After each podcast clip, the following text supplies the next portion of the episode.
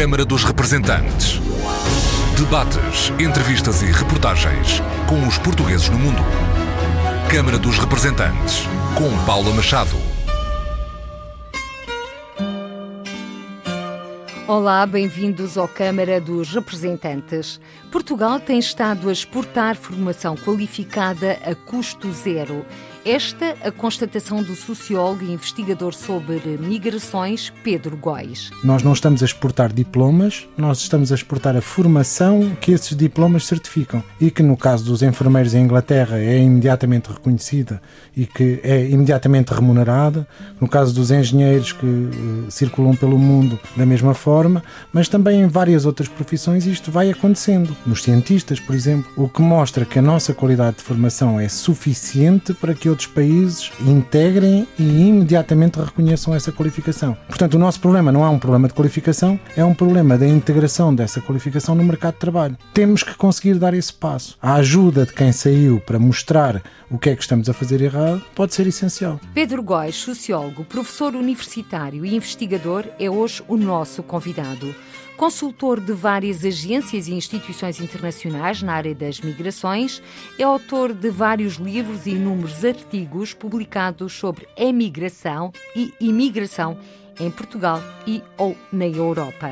Pedro Góes, que foi o coordenador do estudo da Fundação da Associação Empresarial de Portugal, regresso de uma geração preparada, cuja primeira conclusão é de que 70% dos jovens emigrantes qualificados querem regressar a Portugal.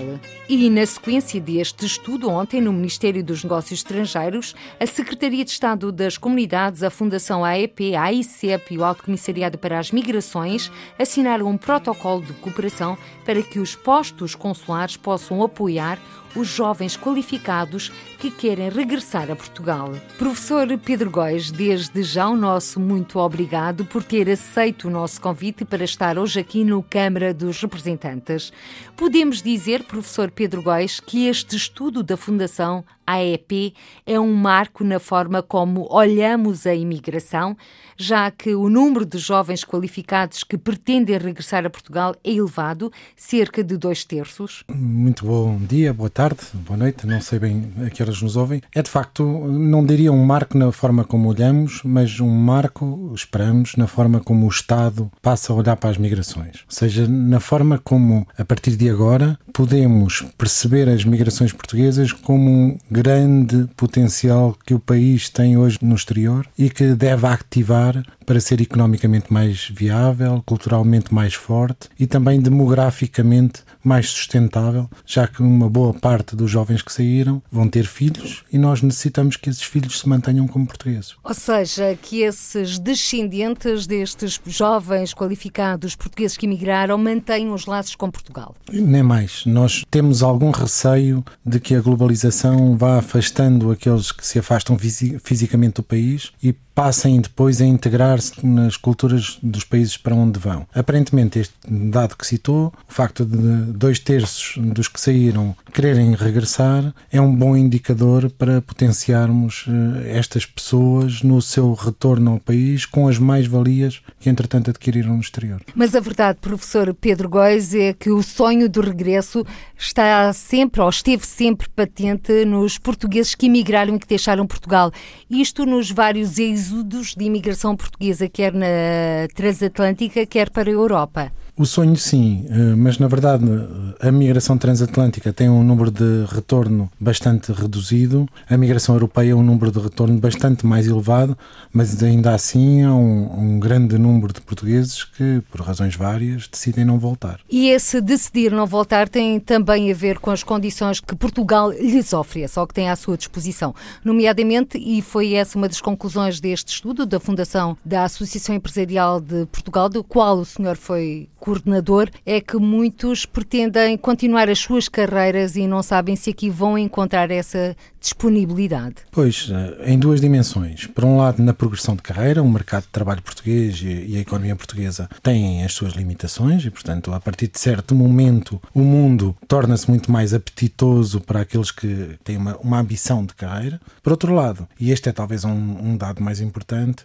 as remunerações em Portugal, em qualquer carreira, estão muito aquém daquilo que pode ser obtido noutros países. E num mundo cada vez mais global que reconhece a qualidade das qualificações portuguesas, os nossos colegas decidem pelo que é melhor para cada um deles. E muitas vezes o melhor está na Austrália, na Nova Zelândia, em Espanha, nos Estados Unidos ou noutro sítio qualquer. Mas, professor Pedro Góes, quando falamos em remunerações e fazendo comparação com outros países e com as diferentes carreiras, a verdade é que temos que fazer essas comparações também com o custo de vida nesses mesmos países e em Portugal. Pois, e o que nos dizem quando falamos com eles é que a diferença de remuneração é um rácio bastante maior do que a diferença do nível de vida, porque se quintuplica, por vezes até mais, as remunerações que tinham em Portugal, mas o custo de vida não se torna cinco vezes superior. E, portanto, há aqui um diferencial que tem a ver com as remunerações que estão a obter em Portugal serem muito baixas. E, aliado às remunerações, há um outro fator que é muito, muitas vezes citado, que é o facto da precariedade de estar hoje completamente culturalmente integrada e das pessoas passarem décadas sem terem um contrato permanente, sem terem uma possibilidade de fazerem uma carreira, sem progredirem e mantendo remunerações iguais durante anos e anos seguidos, sem qualquer aumento salarial. Tudo isto junto faz com que seja muito mais atrativo fazer o que faziam cá, lá fora, sendo remunerados de uma outra forma. Ou seja, há que também olhar primeiro para a sociedade portuguesa para depois também chamar estes jovens qualificados que deixaram Portugal. Sim, mas ao mesmo tempo precisamos dos que saíram para que voltando nos ajudem a mudar o país. Por exemplo, se mudam de uma empresa portuguesa para uma empresa alemã e a qualidade da gestão dos recursos humanos melhora, então essa melhoria pode ser importada por via destes nossos compatriotas para modificarmos a qualidade da gestão em Portugal. E de facto é isso que nós temos que fazer. Temos que subir na nossa escala de valor do trabalho, mas também dos produtos que vendemos. Se o conseguirmos fazer, podemos muito rapidamente evoluir economicamente economicamente e isto será benéfico para o todo da sociedade. Portanto, cativar estes jovens. Sim, eh, eles na verdade estão cativados. Todos eles nos dizem se Portugal conseguir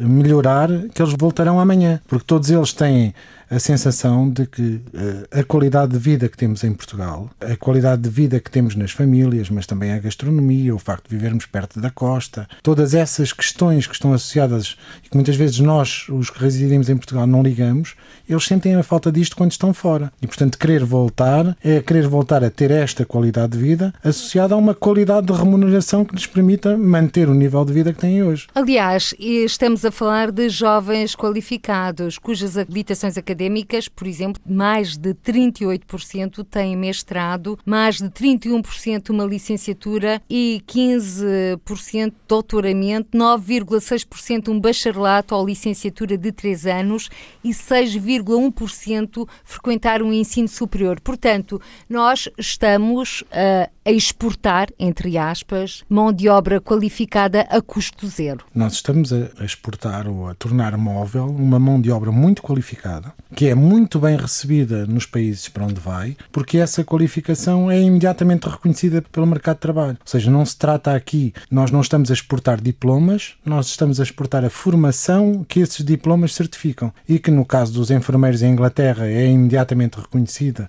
e que é imediatamente remunerada, no caso dos engenheiros que uh, circulam pelo mundo da mesma forma, mas também em várias outras profissões isto vai acontecendo. Nos cientistas, por exemplo, o que mostra que a nossa qualidade de formação é suficiente para que outros países integrem e imediatamente reconheçam essa qualificação. Portanto, o nosso problema não é um problema de qualificação, é um problema da integração dessa qualificação no mercado de trabalho. Temos que conseguir dar esse passo. A ajuda de quem saiu para mostrar o que é que estamos a fazer errado pode ser essencial. Aliás, estes estudos servem exatamente para isso, para corrigir aquilo que estamos a fazer de errado, para que depois possamos ter mais valias em Portugal e sermos mais competitivos inclusive. Estes estudos servem para mostrar a realidade. Depois, aos políticos, aos dirigentes das empresas, a eles cabe tomar a decisão para tornar o diagnóstico em algo, uma base para futuras mudanças. Infelizmente, nem sempre isso tem acontecido, ou seja, muitos dos diagnósticos sobre os problemas que nós temos estão feitos.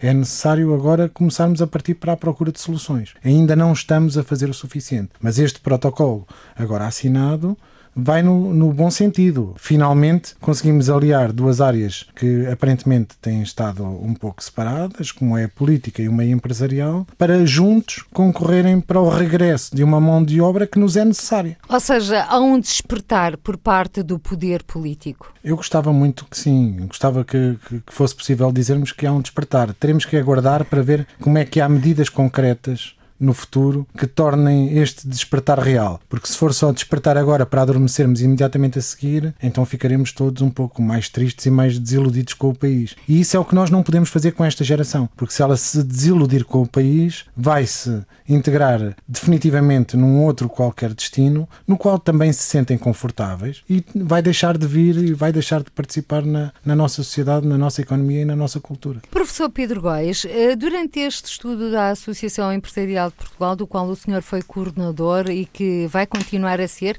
porque tudo indica que este estudo vai prolongar-se até ao final do ano. Estes inquiridos apontaram algumas soluções para o regresso a Portugal concretas que não a melhoria, por exemplo, dos salários? Sim, designadamente a questão de, das carreiras, designadamente a questão da contratualização em períodos muito curtos. Muitos deles queixavam-se de terem sucessivos contratos a prazo quando uma das conclusões do estudo que nós imediatamente afirmámos e tornámos visível era o facto de poucos meses após estarem no, no país de destino, na empresa de destino, era-lhes oferecido um contrato permanente, um contrato de longo prazo. Porquê? Porque as empresas que os receberam reconhecem as qualificações e querem ficar com eles. Se lhes derem um contrato demasiado perene, estas pessoas vão circular, vão, vão-se embora para outras economias. Como querem ficar com eles, então dão-lhes boas condições de trabalho. Em Portugal temos que fazer o mesmo, ou seja, temos que conseguir olhar para estes indivíduos e torná-los desejados, mostrando-lhes que os queremos cá, ou seja, dando-lhes condições de trabalho. Por exemplo, muitas entrevistadas queixaram-se que em Portugal é muito difícil ter filhos porque os empregos prolongam-se cada vez mais durante a semana, cada vez mais horas durante o dia, não deixando tempo para a família. E eh, destacavam o facto de países como a Alemanha, por exemplo, ter uma flexibilidade para permitir às famílias serem uma família em família e por isso conseguirem ter horas livres de qualidade com os filhos nos momentos em que os filhos ainda estão acordados. Porque nós, se chegarmos a casa às 11 da noite e tivermos filhos pequenos, embora estejamos com os filhos, não conseguimos ter tempo de qualidade com eles. E essa é uma questão preocupante não só para as mulheres, como também para os homens. Preocupa-nos a todos, a todos, porque todos queremos ter filhos. A questão é, é, é muito é, nítida quando perguntamos às pessoas porque é que não têm mais filhos ou porque é que não têm filhos de todo. Não tem a ver com o não quererem, tem a ver com o país não oferecer essa possibilidade. Muitos deles, quando se mudam para a Alemanha ou quando se mudam para a Inglaterra, imediatamente iniciam os seus processos de construção de uma família. O que mostra que é Portugal que não lhes está a oferecer essas condições e que não são condições que sejam intrínsecas uh, aos casais que querem ou não querem ter filhos. Esta opção só é opção se a pudermos realizar. Ou seja, Portugal tem muito trabalho ainda para fazer nesta matéria, nomeadamente de dar facilidades a quem quer ficar. Mas também há uma necessidade, julgo eu, professor Pedro Góes, de uma alteração de mentalidade dos próprios empresários portugueses? Muito. Por exemplo, um dos dados interessantes deste estudo tem a ver com o número de profissionais muito qualificados, ou seja, com mestrados ou doutoramentos. E quando olhamos para as estatísticas das nossas empresas, vemos que as nossas empresas estão a contratar poucos doutorados. E um dos motivos para que os doutorados saiam do país é porque não encontram emprego nas empresas. Lá fora há uma apetência por estes indivíduos que são muito qualificados e que são capazes muito rapidamente de induzir inovação nas empresas. Ora, sendo a inovação o grande motor económico das sociedades atuais, esta inovação induzida muito rapidamente cria valor nas empresas e torna-as mais atrativas. Temos que conseguir mostrar aos nossos empresários mais tradicionais que o mesmo pode acontecer cá, ou seja, na indústria do calçado, na indústria têxtil, na indústria da construção. À medida que vamos integrando mais conhecimento, vamos acrescentando mais rapidamente valor àquilo que fazemos. Se o fizermos, tornamos-nos todos mais prósperos e a sociedade torna-se uma sociedade mais sustentável. Professor Pedro Góes, podemos dizer que no caso dos doutorados, o argumento que lhes é apresentado pelos diferentes empresários e empresas nacionais é de que têm habilitações a mais. Eu, eu não sei o que é isso. Um doutorado é alguém que demorou mais tempo a aprender porque tinha mais que aprender. Portanto, isso de habilitações a mais Para quê? É claro que se trabalharmos temas muito complexos, necessitamos de compreender a complexidade do que estamos a, a trabalhar e isso necessita de tempo, não há volta a dar. Repare, quando nós hoje estamos a falar da de descoberta de novas moléculas para novos medicamentos, isto não é possível de ser feito sem longos anos de estudo. Mas quando estamos a falar de biomedicina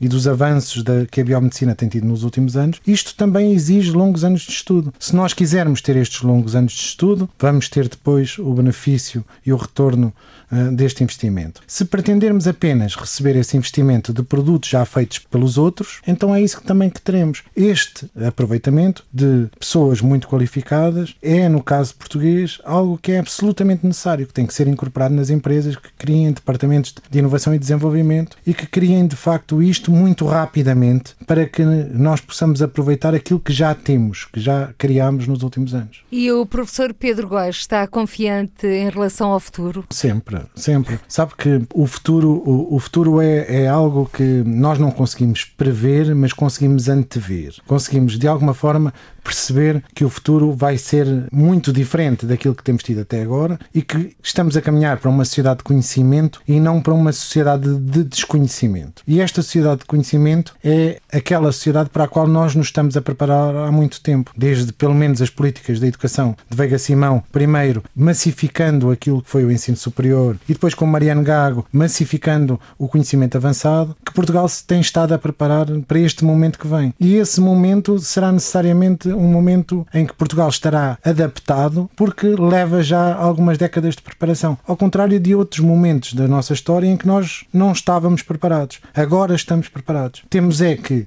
enquanto país, perceber que alguns dos nossos recursos já não estão no território, estão noutros territórios e, portanto, chamá-los de volta à casa ou chamá-los a colaborarem connosco, porque nem todos terão que vir, nem todos terão que fazer o que fazem lá fora em Portugal, também nem todos terão oportunidades em Portugal para aqui desenvolverem as suas especialidades. Por falar nesses portugueses além fronteiras, o professor Pedro Góes está também a trabalhar num outro estudo com a CAP Maslan, Associação dos Jovens Lusodescendentes em França. Em questão está o que significa lusodescendente, qual é a realidade dos lusodescendentes em França. Este inquérito visa saber e aprofundar o que é que estes franceses, neste caso de origem portuguesa, querem, pretendem até para lhes indicar formas de estar e também apontar caminhos. Sim, este estudo é um estudo que nos, que nos chega por via da Cap Machelin e tem a ver muito com este nosso desconhecimento sobre este grupo específico. Nós conhecemos razoavelmente bem a imigração portuguesa para a França desde os anos 60. Depois, uma parte desta uh, imigração regressou a Portugal e também a conhecemos relativamente bem. Aliás, estão à nossa volta, nas nossas aldeias, nas nossas cidades, estas pessoas que viveram em França e regressaram. Mas aqueles que não regressaram e os seus filhos conhecemos uh, relativamente mal. Muitos integraram-se na sociedade francesa e, portanto, desapareceram dos nossos radares. Muitos, mais uma vez, iniciaram percursos de sucesso. Foram para a escola, estudaram, fizeram estudos avançados e estão hoje em diferentes áreas da cultura, a economia, mas nós vamos sabendo algo sobre eles caso a caso. Descobrimos que a Joana Vasconcelos nasceu em França e depois ficamos surpreendidos por o seu trabalho ter um eco internacional. Depois descobrimos que há futebolistas que estão na nossa seleção que já nasceram também em França e que só agora, já um, um um nível muito sénior, chegam a Portugal. E vamos descobrindo que há pessoas na economia que vão crescendo dentro das empresas, mas não negam o facto de serem portugueses. E há cientistas e, e tantas outras pessoas, políticos, para os quais nós temos também que olhar. Este grupo é muito fácil de explicar. São aquelas pessoas que na sua infância e juventude vinham passar as suas férias a Portugal, criaram vínculos com Portugal durante muitos anos e que depois Portugal não lhes deu a oportunidade de ativar esses vínculos para algo positivo E é esse o nosso trabalho: é fazer um diagnóstico de quem são, o que estão a fazer e propor depois possibilidades de vinculação novamente de todas estas pessoas. No fundo, criar uma ponte entre esses que estão do lado lá, neste caso em França, e os que estão cá. Até porque, como o professor Pedro Góes falou, que vinham passar férias a Portugal, existe também o estigma dos emigrantes. O querido mês de agosto, aliás, que está quase aí a bater-nos à porta. É um facto, mas agora repara, aquilo que era algo visto como negativo, que era vir para a província portuguesa passar as suas férias, é hoje algo como bastante positivo. É virem uh, ao encontro de uma cultura de biodiversidade que ainda existe em Portugal e que já desapareceu na maior parte dos países. Estamos hoje a falar de vir ter contacto com uma cultura gastronómica, com uma cultura popular, com música que é construída a partir de raízes endógenas, com um contacto com a natureza. Portanto, o querido mês de agosto, que parecia algo de negativo, é hoje o destino procurado para uma elite mais culta da nossa Europa comum. E, portanto, temos também que transformar essa imagem. Aquele momento de vir visitar os avós era, na verdade, um esforço que os pais faziam de enraizamento da cultura popular nos seus filhos,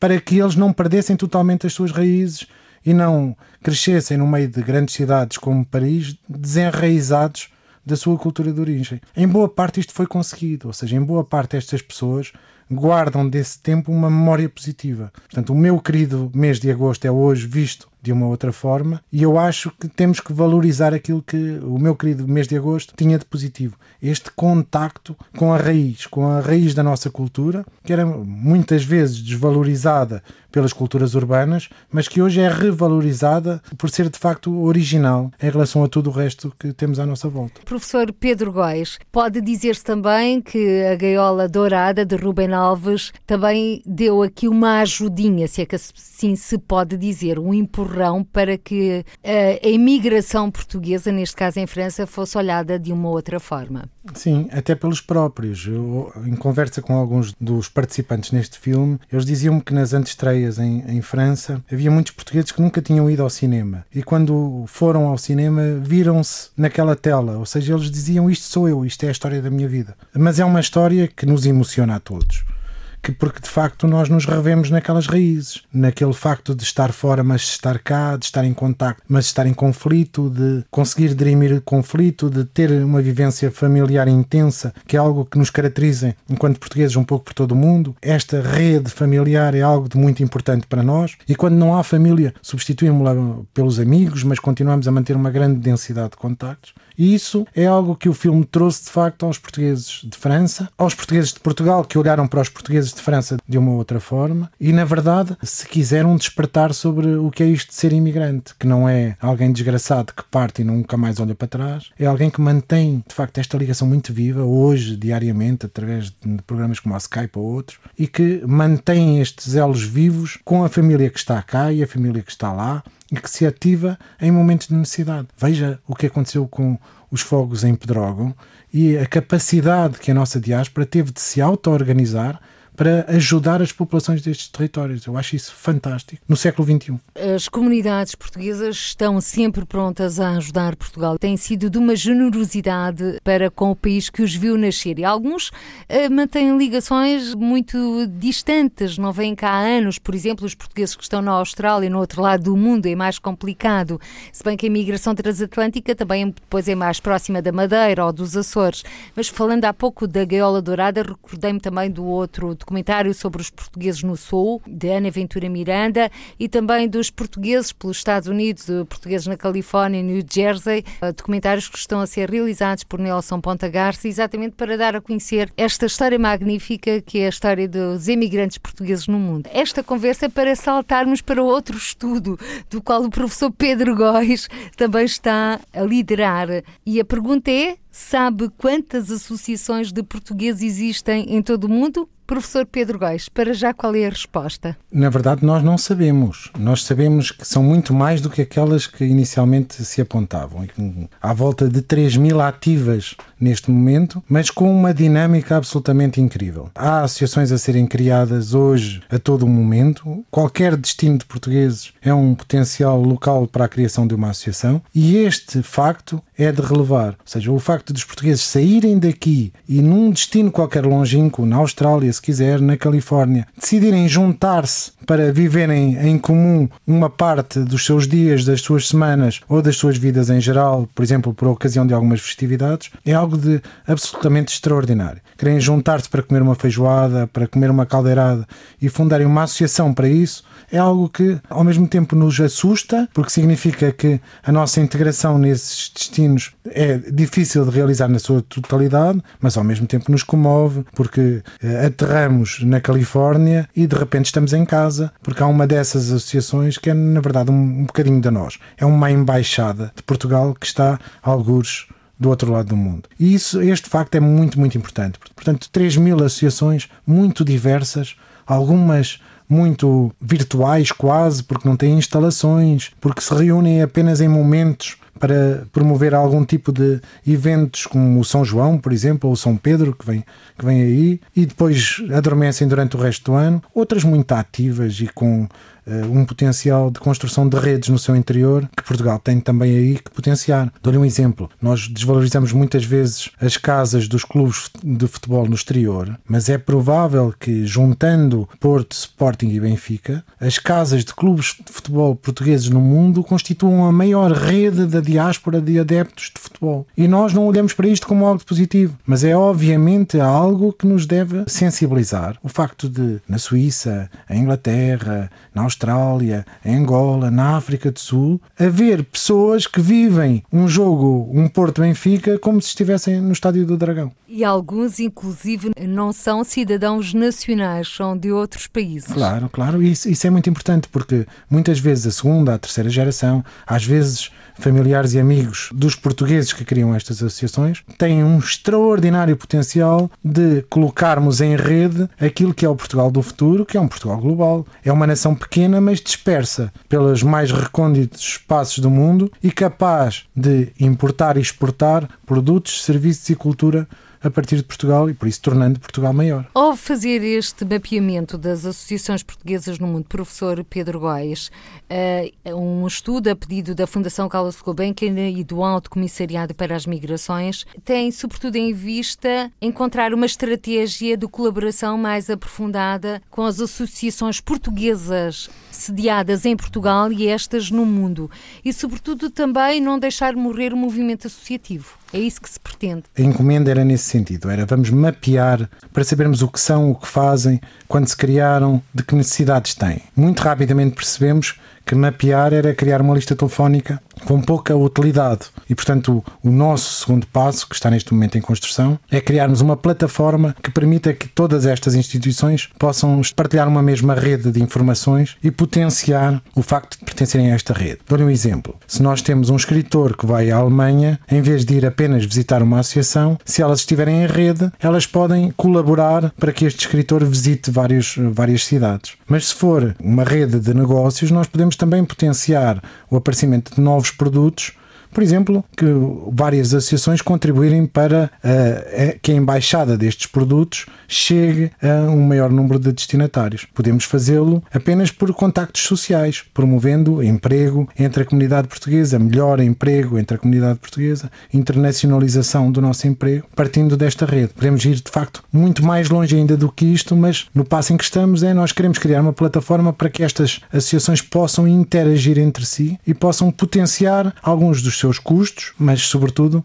a maior parte dos benefícios que o facto de pertencer a uma rede como esta possa sugerir. Até porque, se alguém se deslocar a esse país, pode multiplicar presenças, por exemplo, se for um escritor em várias escolas ou em vários cursos de língua portuguesa naquela região. Sim, podemos fazer mais do que isso. Há, há projetos magníficos de associações portuguesas no estrangeiro que são, são tão bonitos que devem ser partilhados. Vou-lhe dar um exemplo. Há uma associação portuguesa em Berlim que se juntou para visitar crianças luso uh, falantes. Portanto, não apenas crianças portuguesas, mas crianças também da CPLP que estejam internadas em hospitais alemães.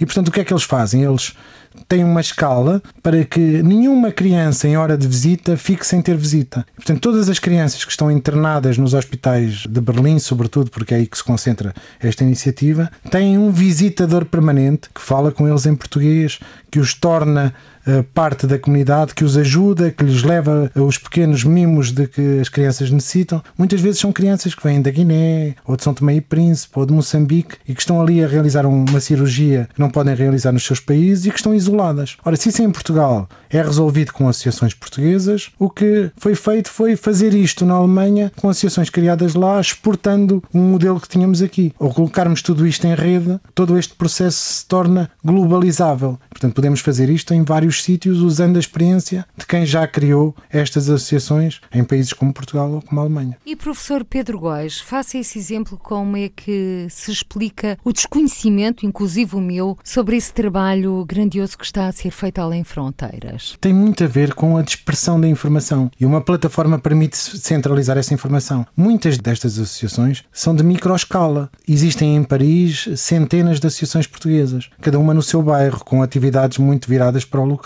Quando fazemos crescer isto para uma escala nacional, ela consegue ter impacto. Na sua escala local, ela é de facto apenas uma linha numa qualquer agenda que eventualmente eh, seja produzida, ainda que muitas vezes ela não seja sequer produzida, porque estas associações não têm uma estratégia de comunicação virada para o exterior, mas apenas uma estratégia de comunicação virada para os seus próprios associados. Portanto, não nos chega essa informação. Quando começamos a desocultar todo este movimento, ficamos surpreendidos com a generosidade, mas também com a diversidade das atividades que são feitas. E isso é extraordinário. E o professor Pedro Góes tem estado a palmear alguns desses países, eu sei, e tem-se confrontado exatamente com o espanto de encontrar estes trabalhos, se é assim se pode dizer, o espanto no bom sentido, como é óbvio. Sim, o, o espanto de encontrar a grande diversidade, a grande inovação em algumas das atividades que são promovidas, mas também o espanto quanto ao desconhecimento que delas temos. Esperaríamos que os nossos consulados, que as nossas embaixadas se interessassem por estas associações e nos devolvessem algo de, do que elas vão fazendo por lá. Por exemplo, nós, muitas associações que foram morrendo nos últimos anos, nós não sabemos o que aconteceu ao espólio destas associações. Não sabemos o que fizeram nos últimos 20, 30, 50, 100 anos porque tudo aquilo que tinham acaba por desaparecer quando o último associado fecha a porta. E tenho também pena que isso aconteça. Imagine a história das associações portuguesas do Brasil, que entretanto se perdeu porque não olhamos para estas associações com uh, a nossa capacidade de guardar, de tratar esta informação, de tratar tudo isto, usando aquilo que foi a aprendizagem destas associações para capacitar as próximas gerações de associações que seguramente aparecerão com os portugueses que continuamente vão chegando ao Brasil. Não sabemos passar o testemunho. Não sabemos guardar memória. Não sabemos. Há coisas, há muitas coisas dispersas. Às vezes há monografias feitas por pessoas que estão no local e decidem escrever a história destes acontecimentos, destes locais, marcando a memória de heróis portugueses que partiram sozinhos e que construíram grandes carreiras, grandes futuras, grandes famílias e que muitas vezes nós de facto não guardamos. Temos também que fazer isso, porque um povo sem memória é um povo sem futuro. E uma parte do nosso povo é, desde há muitos séculos, um povo que está disperso pelo mundo. Portanto, recuperar essa memória desta dispersão é também um, um pouco recuperar a memória do que é ser português hoje porque é recuperar o nosso futuro que tem por base essa memória. E é esse o trabalho que o professor Pedro Góes tem vindo a desenvolver. Como é que enverdou por esta área das migrações? Eu, eu faço sociologia das migrações, porque sou sociólogo, portanto, Sim. o meu intuito é, é, no essencial, de compreensão da realidade. E na nossa, na nossa academia, aqui em Coimbra, há uma grande tradição de desocultar aquilo que muitas vezes existe uh, à nossa volta mas que apenas aqueles que temos a sorte de contactar com essa realidade vamos apreendendo. E neste caso das migrações foi um pouco assim, ou seja, começamos por perceber que as migrações são seculares em Portugal eh, os portugueses são um povo que não tem medo de deixar as fronteiras do país e partir à descoberta de outras realidades. Umas vezes dá-se bem, outras vezes nem por isso, e portanto regressa. Alguns regressam porque o seu intuito é meramente de acumulação económica e depois de terem realizado esse processo regressam a Portugal. Outros têm outros desejos de descobrir mundo. Quando olhamos para aquilo que as migrações trouxeram para Portugal e para o que Portugal deu às migrações globais, encontramos um tema de estudo que é de facto interessante. Primeiro que tudo, porque é global. Há portugueses espalhados um pouco por todo o lado que vão trazendo e levando ideias, palavras, produtos, e isso vai nos enriquecendo. Por outro lado, porque é algo que, na minha visão, não vai desaparecer. Ainda que estejamos a viver um mundo um pouco mais resistente às migrações, as migrações humanas são algo que veio para ficar. Nós não somos todos, a todo o tempo, sedentários. Necessitamos de nos mover porque essa mobilidade promove a diversidade e a diversidade promove a mudança. É quando estamos em contacto com culturas diferentes que temos mais ideias, que temos melhores ideias, que conseguimos ser mais criativos, que conseguimos inovar. Portanto, repare, é algo que me agradava no passado, porque tem história, algo que me agrada no presente, porque há muito para investigar, e é algo que é possível projetar no futuro como um tema com continuidade. Reunido tudo isto, pareceu-me um bom tema para escolher. Eh, disse o professor Pedro Góes que as migrações vieram para ficar num mundo cada vez mais global, em que mobilidade é também a palavra de ordem. Sim. Se nós pensarmos que só as migrações internas na China projetam movimentar 500 milhões de pessoas nos próximos 50 anos, percebemos a amplitude do que são as migrações. Se nós traduzirmos isto em números globais, percebemos que uma parte significativa da população vai mudar eh, de localização ao longo da sua vida. Para uma migração de proximidade, em muitos casos, de uma migração temporalmente situada, poucos anos noutros casos, e uma migração definitiva também em muitos casos. Portanto, este nosso mundo tem que contemplar este direito à mobilidade. Nós hoje vivemos um, um período que eu espero, espero que seja aqui um parênteses na nossa construção de um, de um mundo mais global, em que a, a migração tem sido sustida ou tem sido temos tentado controlar esta migração construindo muros. Ao contrário, nós devemos promover esta migração para que os muros deixem de fazer sentido. E isso aconteceu no interior da Europa, aparentemente com algum sucesso, uma vez que, desconstruindo as fronteiras internas da Europa, não ficámos pior do que estávamos se estivéssemos isolados. Temos que continuar este caminho de forma progressiva, alargando este direito a ir e vir a outros povos, designadamente àqueles que, nesta altura, procuram a Europa como destino porque nos seus países de origem não encontram as condições para ficar. Na verdade, numa outra escala, aquilo que os portugueses sempre fizeram. Quando no seu local de origem as condições não eram suficientes para que pudessem ficar, saíram. E, portanto, quando saíram, promoveram esta migração. Custa-me um pouco ver, por vezes, alguns dos portugueses migrantes de primeira geração ou descendentes de, de, migrantes a resistirem às migrações do futuro quando são eles próprios herdeiros das migrações do passado. Não faz sentido e creio que muitas vezes se deve apenas à falta de informação, porque quando são informados de onde vêm e para onde vamos, imediatamente mudam as suas opiniões. E professor Pedro Góes, permita-me então que o cite eh, numa frase que escreveu num artigo que eu vou passar a ler. Se fecharmos os muros à nossa volta, ficamos presos do lado de dentro. É precisamente isso, repare, nós na Europa queremos uh, ser solidários internamente, mas ao mesmo tempo construir um, um muro, uma fortaleza para quem está do lado de fora pois os condomínios, na verdade, são guetos construídos com base em abundância de dinheiro, mas continuam a ser guetos. Há guetos de ricos e há guetos de pobres. Nós só temos que escolher se queremos viver num gueto ou numa sociedade mais ampla, mais diversa, mais rica e com todas as vantagens que isso nos traz, em termos culturais, em termos gastronómicos, em termos da nossa vivência comum, mas também em outras questões um pouco menos materiais, como a nossa alegria de poder ajudar quem precisa. E quem precisa está muitas vezes do lado fora do muro. Portanto, temos que dar esse passinho na sua direção, fazendo com que o muro caia. Lembrem-se do muro de Berlim, que parecia eterno até que caiu. E hoje parece-nos uma coisa quase estranha que tivemos no passado, no meio da Europa, e questionamos como é que fez sentido aquele muro que nos dividia, quando na verdade, deitado o muro abaixo, tínhamos muito mais em comum do que diferenças. E muitas vezes não fazemos essa reflexão, já que vivemos no fernesim dos dias. Professor Pedro Góis, daqui a 50 anos, como é que vê Portugal?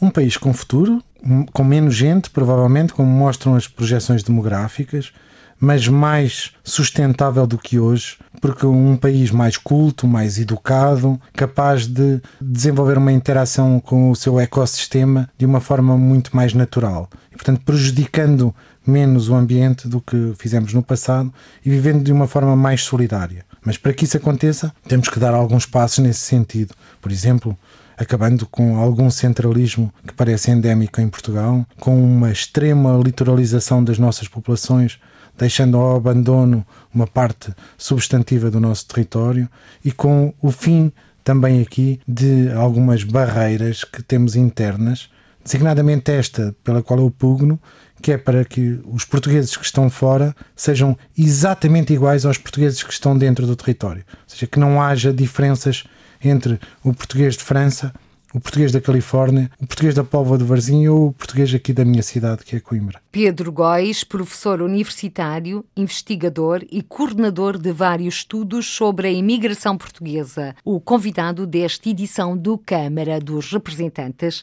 Por hoje ficamos por aqui. Até ao próximo encontro. Seja feliz. Câmara dos Representantes. Debates, entrevistas e reportagens com os portugueses no mundo. Câmara dos Representantes, com Paula Machado.